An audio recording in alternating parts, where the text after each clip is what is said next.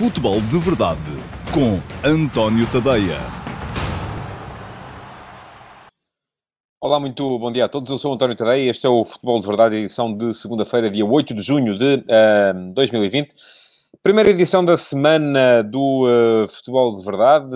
O Futebol de Verdade vai sempre de segunda a sexta, sempre a esta hora, meio-dia e meia, nas minhas redes sociais, no meu Facebook, no meu Instagram, no meu YouTube, no Dailymotion e, uh, igualmente, em direto no meu site, que é o antoniotadeia.com, um, todos os dias ao meio-dia e meia. Depois, quem quiser ver mais tarde, se não puder ver ao meio-dia e meia, pode ouvir em podcast. Um, podcast Futebol de Verdade está disponível em todas as plataformas de podcast. Pode ir lá fazer a assinaturazinha e uh, deixar uh, que um, a plataforma lhe faça chegar o, sempre que houver atualizações do podcast.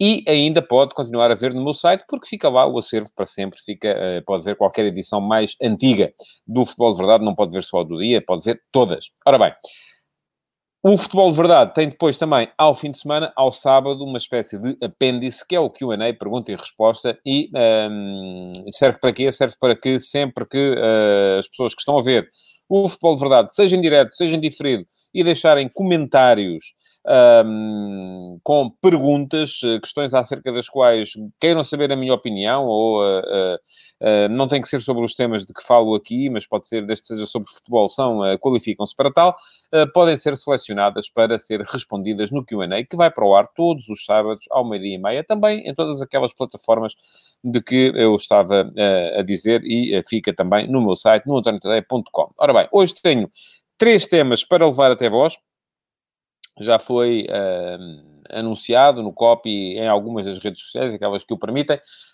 Um, Vou-vos falar da uh, eleição, da reeleição de Jorge Nuno Pinto da Costa uh, para presidente do Futebol Clube do Porto, para cumprir mais um mandato, eventualmente chegar aos 42 anos um, como presidente do clube, 42 anos consecutivos, foi eleito a primeira vez em 1982. Eu já sonhava vir a ser jornalista nessa altura, já uh, achava que era aquilo que queria fazer com a minha vida, mas uh, estava muito longe ainda de poder fazê-lo. Portanto, eu era um miúdo de 12 anos quando Pinto da Costa chegou à presidência do Futebol Clube do Porto.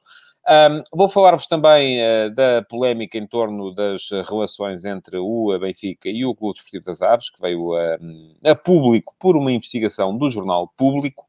Um, Deixar-vos aqui um bocadinho também a minha opinião sobre, sobre o tema. Um, vou, uh, de certa forma, tentar lançar um bocadinho de luz sobre essa, esse rumor que ainda, que ainda não é oficial, de que a Final Eight uh, da Liga dos Campeões pode vir a realizar-se em Lisboa, nos estádios da Luz e de Alvalade. Uh, e, além disso, ainda uh, gostava de uh, falar aqui um bocadinho antes sobre a conclusão da jornada 25 da Liga Portuguesa, que foi ontem, com a derrota surpresa do Rio Ave em casa, frente à equipa do Passos de Ferreira, por 3 a 2 isto um, fez com que dos primeiros da classificação, dos primeiros sete da classificação, só mesmo uh, o Futebol Clube Famalicão é que ganhou. E uh, o Famalicão era o único que jogava com uma equipa que estava acima dele na, na, na tabela. Portanto, tivemos um reinício de liga com uh, as hierarquias um bocadinho uh, viradas do avesso, o que me faz crer que vamos ter uh, muita uh, muita confusão na, na, na, na, Liga daqui, daqui para a frente, com muita disputa pelos lugares, não só pelo primeiro lugar, Benfica e do Porto estão neste momento igualados com 60 pontos, mas também depois pelo terceiro, com o Sporting Clube Braga, com Sporting, mas também, porque não, uh, Famalicão, Vitória Sport Clube e Rio Ave. O uh, Rio Ave está neste momento com 38 pontos, são menos 8 pontos do que o Sporting Clube Braga, mas basta olharmos para aquilo que é o calendário próximo do Braga, para perceber que pode vir aí uh, uh, uh, ainda uma disputa acesa. O Braga vai jogar com o Boa Vista em casa. O Boa Vista é uma equipa difícil, que perdeu nesta jornada, mas enfim, criou ocasiões para ganhar. Depois vai a Famalicão, recebe o Vitória Sport Clube no derby do Minho, que é sempre um jogo imprevisível. Vai a Vila do Conde jogar com o Rio Ave, que é outro dos eventualmente implicados nesta luta pelo terceiro lugar, e depois então sim começa a ter uma ronda de jogos aparentemente mais acessíveis até fechar o campeonato em casa contra o Futebol do Porto. Portanto, Portanto, pode haver aqui ainda muita disputa, até inclusive pelo, pelo terceiro lugar, e eu, atenção, não limito a disputa pelo terceiro lugar apenas a Sporting Clube Braga e Sporting. Acho que Braga com 46, Sporting com 43, mas depois também Famalicão com 40, um, Vitória Sport Clube e Rio Ave com 38 podem perfeitamente ainda estar na luta para lá chegar. Vamos ter Liga aí, vamos ter Liga também naturalmente na fuga à despromoção. O Portimonense ganhou, uh, o Passo Ferreira também, uh, o Marítimo empatou, portanto neste momento temos o Portimonense com 19, Passo Ferreira com 25, Marítimo também 25 e uh, o Tondela, que foi empatar à luz com o Benfica, tem 26. Um, até mesmo, eu diria, Belenenses Chade, Boa Vista e Vitória Futebol Clube não estão fora desta luta, porque têm 29, enfim, são 10 pontos de vantagem, faltam 9 jornadas, faltam 27 pontos, mas muita coisa pode ainda acontecer por ali. Bom, já uh, vou entrar então nos temas do dia, a começar pela, uh, pelas eleições do Futebol Clube Porto. Primeiro para registar com agrado a adesão massiva de uh, sócios do Futebol Clube do Porto. Um, muita gente a, a, votar, as eleições mais concorridas do século. Também é isso, não é estranho, com certeza, o facto de ter havido três listas. Uh, Jorge Nuno Pinta Costa tinha como uh, concorrentes José Fernando Rio e Nuno Lobo. Primeira vez desde que Pinta Costa é presidente do clube que há três candidatos à uh, presidência. e inclusive, muitas vezes Pinta Costa concorreu sozinho, teve eventualmente, episodicamente, uh, uh, adversários, mas ter dois adversários de uma vez, enfim, já é um, a nota de que uh, há gente insatisfeita. E eu sempre o disse aqui, desde o início, que não me passava pela cabeça outra, outra situação que não fosse a reeleição de Jorge Nuno Pinta Costa, uh, porque Pinta Costa enfim, prometia mudança, mas seria eleito, eu cheguei a escrever isso e a dizê-lo aqui também, prometendo mudança, seria eleito em nome de tudo aquilo que fez no passado, porque os 38 anos que leva como presidente do clube um, são 38 anos uh, em que mudou completamente o paradigma do Foco do Porto. O Foco do Porto, é preciso dizer, era um clube regional, o próprio José Maria Pedroto, enfim, também para responder uh, aos desafios da época e àquilo que uh, que ele uh, entendia como sendo, ele e Pinto da Costa, que sempre desenharam essa estratégia, os dois em conjunto, uh, entendiam como sendo prioritária. Na altura, até diziam que o Foco do Porto, quando passava a ponte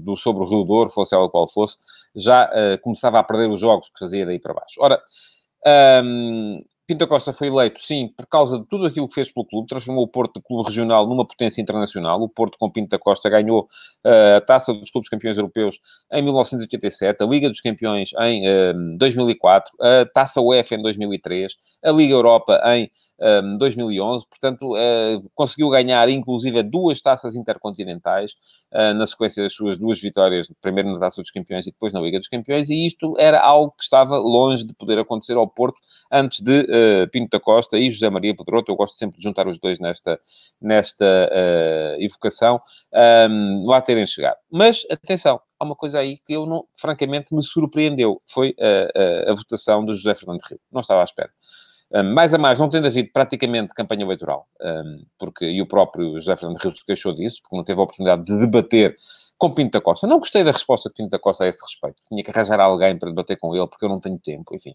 uh, se o presidente do clube não tem tempo para uh, debater com os candidatos ao, uh, a presidente também aquilo que deve ser o futuro do clube, então não deve ter tempo para muita coisa, de facto, não tem tempo para comandar o clube. É? Ou então é essa resposta, enfim, é uma resposta de certa forma sobranceira e que me parece que foi uma resposta que uh, eh, um, ehm, deu pouco, uh, não deu respeito ao ato eleitoral em si. Uh, uma coisa é, por razões estratégicas, um presidente candidato a uma reeleição entender que não deve sujeitar-se ao debate. Enfim, não acho muita piada, aceito. Agora, depois, a sobrançaria de vir dizer que não se tem tempo para uh, debater, enfim, já me parece um bocadinho para lá um, daquilo que deve ser um ato democrático, umas eleições, seja num clube, seja onde for, uh, tem que se arranjar tempo. Pode-se dizer que não se, enfim, podem-se arranjar milhares de uh, uh, razões para não haver debate. Agora, a falta de tempo, enfim, acho que não pode nem deve ser uma delas. Mas, e a dizer, surpreendeu uma votação de José Fernando Rio, 26,4% dos votos.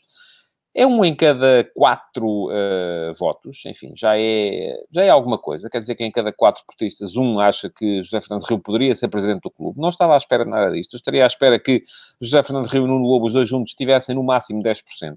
Um, enfim, superaram em muito. Nuno Lobo não, Nuno Lobo teve 4,9%, portanto esteve dentro daquela, um, daquela, um, daquela uh, situação que seria considerado, uh, considerado normal, mas José Fernando Rio uh, ficou muito além daquilo que seria considerado normal, chegando aos 26,4, o que quer dizer que para Pinto da Costa sobraram um, 68,6%, ou seja, só dois em cada três portistas é que acham que ele deve ser presidente. Diz-me o Jorge Alves, já sabemos tudo isso, e eu pedi ao Álvaro Filho que recolocasse o comentário, um, porque, um, enfim, as pessoas gostam muito, já sabemos tudo isso, devia era responder aos temas políticos no Porto, isso é normal. Os políticos no Porto, eu uh, presumo que esteja a falar uh, de, da candidatura de Rui Moreira ao Conselho Superior, não, não acho bem. E já o tinha dito. Eu não posso dizer as coisas todos os dias. Não querem que eu venha aqui todos os dias dizer, ora bem, isto era preciso um futebol de verdade para dizer aquilo que os senhores querem que eu diga. Eh, eu já escrevi que não achava bem. Já disse aqui no Futebol de Verdade que não achava bem. Querem que eu diga todos os dias? Eu vou fazer assim. Em vez de começarmos ao meio-dia e meia, começamos ao meio-dia. Eu venho cá dizer todos os dias aquilo que as pessoas querem. Agora vou fazer um especial para os adeptos do Benfica. Tenho que dizer mal disto, daquilo, daquilo, daquilo. Depois faço um especial para os adeptos do Sporting. Digo mal disto, disto, daquilo e daquilo. A seguir um especial para os adeptos do Porto. Digo mal disto, disto, daquilo e daquilo. E a seguir começamos o futebol de verdade a sério. As pessoas a sério têm que começar a refletir um bocadinho naquilo que querem destes espaços. Querem que venhamos para aqui dizer exatamente aquilo que os senhores pensam? já chegámos, já estivemos mais longe disso. Qualquer dia as pessoas têm direito ao seu próprio jornalista, que é a sua própria caixa de ressonância, diz aquilo que a pessoa quer. Agora, isso não é comigo. Eu já o disse. Já disse aqui, já escrevi. Não acho bem. Acho que é uma relação de promiscuidade que não devia acontecer. Haver um presidente da Câmara em exercício dentro da lista uh, do, do, de, de Jorge Nuno Pinto da Costa. Já foi. Já está. É legal? É. E isto até serve perfeitamente para passar uh, para o tema seguinte, em relação àquilo que é legal e aquilo que é moral.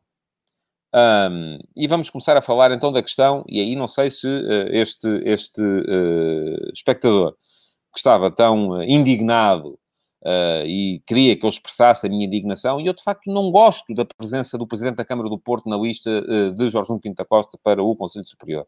Não acho bem. Acho que em nome da transparência não devia acontecer. Da mesma maneira que não acho bem, e também o disse, uh, que uh, a Liga tenha apresentado uma deputada uh, para, aliás, a, a Federação tenha apresentado uma deputada na sua lista para o Conselho de Disciplina. Não acho bem. Também o disse. E, da mesma forma, agora as pessoas têm que refletir, não posso dizer isto todos os dias, porque senão não digo mais nada e não, não consigo comentar as coisas novas, mas também aquilo que as pessoas têm que pensar é que não é só quando lhes toca a elas, é em todas as situações. Porque há uma diferença muito grande entre aquilo que é legal e aquilo que é moral e eticamente aceitável.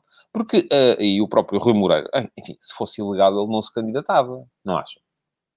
Se fosse proibido ao Presidente da Câmara do Porto candidatar-se como membro do Conselho Superior uh, uh, na lista de Jorge Pinto da Costa, ele não se candidatava. E a lista seria invalidada e as eleições seriam impugnadas. Não é? Eu acho que é assim que as coisas funcionam. Agora perguntam-me assim, mas é eticamente aceitável? Eu acho que não. E transfiro desde já a conversa para a, a investigação do Jornal Público acerca uh, da, uh, das relações entre o Benfica e o Clube Desportivo das Artes. Eu escrevi sobre isso hoje de manhã, aliás, uh, no último passe, uh, um, uh, que é acerca da intervenção dos advogados no futebol, aquilo que os advogados andam a fazer no futebol. Temos neste momento um jogo, que é o futebol, aquele que nós gostamos de ver, que tem guarda-redes, defesas, médios, avançados, enfim, 11 jogadores dentro do campo, a bola. Ah, esse é o jogo que nós gostamos de ver. Mas há outro futebol. Aliás, há muitos outros futebols, mas o que interessa falar neste momento é o futebol dos advogados. E o futebol dos advogados, um, temos também duas equipas. Temos uma equipa que é aquela que cria as leis um, e os regulamentos, que estão a jogar no, lado das federações, das ligas, das UEFAs, das FIFAs, e depois temos as equipas do, do, do, dos clubes, uh, que têm também as suas equipas de advogados, que, são, que andam à procura dos buracos das leis para poderem tornear as leis. Ora, o que é que aconteceu muito recentemente? Muito recentemente uh, foi concluído pela equipa que cria as leis, que uh, o empréstimo desregrado dos jogadores por umas equipas a outras desvirtuava a verdade desportiva. Eu acho que desvirtua. E acho que desvirtua. Uh, porquê? Por várias razões. Primeiro, uh, porque uh, estabelece uma relação de poder entre equipas que são competidoras na mesma competição. Se a equipa A empresta 10 jogadores à equipa B, 5 jogadores à equipa C, três jogadores à equipa D, uh, quatro jogadores à equipa E. Enfim, vai emprestando jogadores a equipas que competem com ela na mesma, na mesma competição. Obrigado, Jorge Alves, não tem nada que agradecer. Um, mas muitas vezes, eu peço desculpa se descarreguei em cima de si, às vezes também tenho o, o, o um, fico um bocadinho uh, aziado, sim, aziado com as injustiças de que sinto que sou alvo, porque as pessoas não leram as coisas que eu escrevi noutra altura uh, e, e, depois vêm dizer que eu não escrevi. Enfim, escrevi, não posso é estar a repeti-las todos os dias, porque infelizmente, se vocês veem no Facebook, então, às vezes o Facebook mostra, outras vezes não mostra, enfim, mas eu estava a dizer. Se uma equipa empresta 10 jogadores a outra, 5 a outra, 3, 3 a outra, 4 a outra, 5 a outra, enfim, por aí afora, está a estabelecer, primeiro, uma relação de poder com outras equipas do seu, uh, do seu campeonato. E esta relação de poder, atenção, não precisa que os jogadores a seguir venham facilitar uh, nos jogos contra a equipa mãe, vamos chamar-lhe assim. Basta que eles não possam jogar, não é? E aí já está a, a, debilitar a equipa B que contra a, a equipa mãe, a equipa filha, vou chamar-lhe assim para não, fazer, para não fazer confusão com as equipas B que existem. Está a debilitar a equipa filha que nos jogos contra a equipa mãe não pode usar parte da sua criançada, não é? Ora, além disso, estabelece uma relação de poder que pode ser paga de uma série de maneiras que nós não temos maneira de controlar. Pode ser paga em influência, pode ser paga em votos, pode ser paga de N formas. Ora, foi precisamente por achar isso que a Liga, a Federação, a UEFA está nesse caminho também, entenderam limitar o número de jogadores emprestados. A partir, desde, eh, não sei dizer exatamente qual foi o ano, mas é recente, um, em Portugal, nenhuma equipa pode emprestar, ter mais do que seis jogadores emprestados a equipas da sua competição, da mesma divisão, e não pode ter mais do que um em cada equipa adversária. Porque nós já vimos isto muitas vezes, quando as equipas emprestavam 3, 4, 5 jogadores a uma equipa adversária, depois vinham os jogos contra essa equipa, esses jogadores não jogavam e o treinador dessa equipa adversária tinha objetivamente de inventar um 11 diferente porque não tinha meia equipa para jogar contra a equipa mãe. Ora, o que é que fizeram os advogados dos clubes? Vamos lá aqui procurar uma maneira legal, e eu, até agora, a generalidade dos, um, dos juristas que falaram sobre o tema uh, dizem que não, vê, não veem grande ilegalidade na, na questão.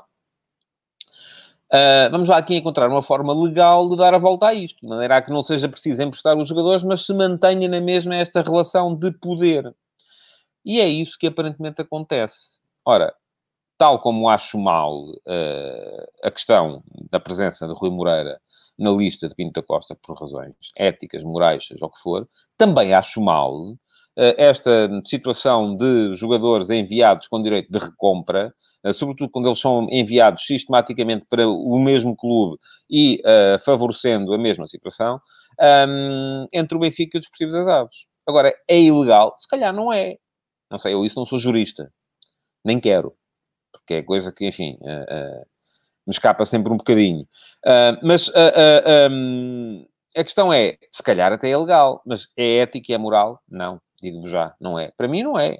Agora, é a minha opinião, isto é o meu espaço, é a minha opinião, dou aqui a minha opinião. Enfim, quem achar que é legal e moral, tudo bem, também acham, há quem acha que é legal e moral, a, a, presença de, de, de, Rui Moreira na lista de Pinto da Costa. Há, há, quem ache que era legal e moral aquilo que eh, todos os clubes, na generalidade, andaram a fazer durante, ou os mais poderosos andaram a fazer durante, durante alguns anos. Um, e isso não quer dizer que eu tenha que concordar, porque não concordo. Um, portanto, uh, eu ainda no sábado uh, uh, e no texto de hoje de manhã fiz referência a isso quando estava no 360 da RTP3, no sábado à noite, quem quiser ver ainda pode ver na box, com certeza, e esteve lá o advogado Gonçalo Almeida, que até já esteve lá, não esteve presente por via Skype, porque nós temos limitação de número de pessoas presentes em estúdio devido à, à, à pandemia. Mas uh, uh, o, o, advogado Gonçalo Almeida dizia que, uh, no fundo, isto era quase uma situação em que toda a gente ganha, porque, e, e a diferença entre esta situação e uma situação de empréstimo é que nesta situação os jogadores podem sempre rejeitar um, o regresso ao clube-mãe, vamos lá. Ou seja, numa situação de empréstimo, contratualmente o jogador é forçado a aceitar regressar. Imaginemos que o jogador uh, Quinzé é emprestado uh, pelo uh, ao uh, Fazendas de Almeirim. Eu gosto de falar das equipas do Distrital de Santarém, porque, ao Fazenense. Um, e uh, no final do empréstimo, o, uh, ia dizer, eu gosto de falar das equipas do Distrital de Santarém, porque foi, eu cresci a ver o Distrital de Santarém, porque não, sou de Cruz. Uh, e no final do empréstimo, o, uh, o Coruchense quer o 15 de volta. E o 15 é obrigado a voltar, porque tem contrato válido com o Coruchense. Agora vamos supor que o Coruchense faz uma situação diferente, que é, em vez de emprestar o 15 ao Fazendense, um, o 15 assina um contrato válido pelo Fazendense e o Cruxense tem direito de recompra. Uh, e a questão que se coloca aqui é que, contratualmente, o 15 já não é forçado a regressar. Só que Presidente regressar não regressa. E pode perfeitamente achar que é mais feliz nas fazendas de Almeirim do que em Cruz. Enfim, uh, é uma opinião. Um, e, portanto, não quer, não quer regressar. E o que é que acontece a seguir? Esta situação é juridicamente distinta de uma situação de empréstimo. Agora, se aplicarmos isto ao Benfica e aos Desportivos das Aves, é um bocadinho mais difícil de explicar, porque, à partida, não vejo como é que uh, um jogador que vai para o Aves, com o Benfica, tendo o Benfica direito de recompra, de repente o Benfica quer o 15 de volta e o 15 diz, não, pá, eu estou aqui muito bem. Eu gosto é de jogar aqui pela luta pela despromoção e agora ir lutar pelo título e jogar a Champions, ganhar mais dinheiro. Não, aqui até há arroz de lampreia, que é muito melhor aqui na, nesta zona do que em Lisboa. Em Lisboa é mais chato de encontrar. Portanto, estamos a ver que é uma situação que, enfim, não é, é, é aquela situação que é legal, mas depois, se a gente quiser explicar isto em termos práticos, enfim, não é bem a mesma coisa, não é? Pronto, ponto final no assunto, espero não ter que voltar a ele. Vamos ver agora, as coisas vão correr, não, não, não, não vou dizer que, que...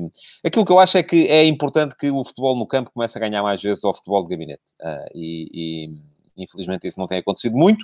Uh, e não faço distinção se é com o Benfica, com o Porto, com o Sporting, com o Coruchense ou com o Fazendense. Gosto muito do Coruchense, é, é o clube da minha terra, mas se fosse o Coruchense dizia a mesma coisa. Último tema do dia, que isto hoje pensei que o futebol de verdade ia ser mais curto, mas acabou por ser mais longo. Um, afinal, a Final Eight das Champions em Lisboa. Parece que vai ser assim. O Bild da Alemanha uh, já, uh, já veio dizer que vai ser em Lisboa. Hoje os jornais italianos, uh, a Gazeta dello Sport e o Corriere dello Sport já dizem a mesma coisa, mas citam o Bild, portanto, à partida não há, não, não há uma informação diferente. Mas parece que vai ser mesmo assim que vamos ter em Lisboa uh, na segunda quinzena de agosto, uh, com final que era para ser a 29, mas parece que vai ser antecipada para 22, uh, o Final Eight da Liga dos Campeões. Sete jogos de altíssimo nível, de alto perfil, um, quatro jogos dos quartos de final em campo neutro, dois jogos das meias finais e a final. Aquilo que está aparentemente, ou que está a ser escrito, é que vão ser os quartos de final, dois na luz, dois em Alvalade, as meias finais, duas na luz, duas em Alvalade e a final na luz. Ora, um, toda a gente anda a apresentar isto como sendo um feito diabólico para, para o futebol português, ou à partida, enfim. Uh, Falta-me perceber, e já disse isto aqui também, mas vou voltar a dizer, falta-me perceber duas coisas. Primeiro, se é com público ou sem público. Porque se é sem público, francamente, uh, não vejo grande, grande vantagem. Uh, as pessoas vão ter que ver na TV como veriam de outra forma. Segundo, se é com público vindo do estrangeiro ou se é com público português. E se é com público vindo do estrangeiro, eu começo a ficar um bocadinho assustado, vou dizer-vos muito francamente, porque um, eu percebo que, queira, que, que, que, as autoridades em Portugal e o governo uh, queira dar uma nota de reabertura, uh, que é preciso reabrir a economia. O turismo é um setor fundamental em Portugal e se calhar convém dar a nota de que o turismo em Portugal, continuamos a acolher estrangeiros, mas de repente virem aí os adeptos de oito equipas da Champions para Lisboa, que ainda por cima é a zona onde o uh, Covid-19 está a crescer mais. Um, quando nem os adeptos dos clubes portugueses podem ir ao estádio ver as suas equipas a jogar, enfim, já me parece uma situação difícil de explicar, mas eu vou continuar à espera uh, para perceber o que é que vai acontecer. O Corriere dello Sport hoje, inclusive, dizia outra coisa, não sei se é verdade, mas, enfim, fica aqui o alerta, é que em Portugal já se está a estudar a hipótese de daqui a duas semanas voltar a haver público nos estádios. Veremos se é assim, veremos o que é que a DGS vai dizer a esse respeito. Eu uh, cá fico à espera e quando houver novidades Uh, falarei delas aqui convosco no Futebol de Verdade. Para já, aquilo que vos posso dizer é que ainda podem deixar perguntas nas caixas de comentários, elas continuarão a ser habilitáveis para uh, resposta no uh, ah, QA do próximo sábado. não tem que ser sobre os temas que eu falei hoje, pode ser sobre qualquer tema. Um, e já agora peço-vos também que deixem o vosso like na, na edição de hoje do Futebol de Verdade e que a partilhem para que os vossos amigos também possam assistir a ela. Muito obrigado por terem estado desse lado, então, e até amanhã em mais uma edição do Futebol de Verdade. Futebol de Verdade, em direto de segunda a sexta-feira, às 12h30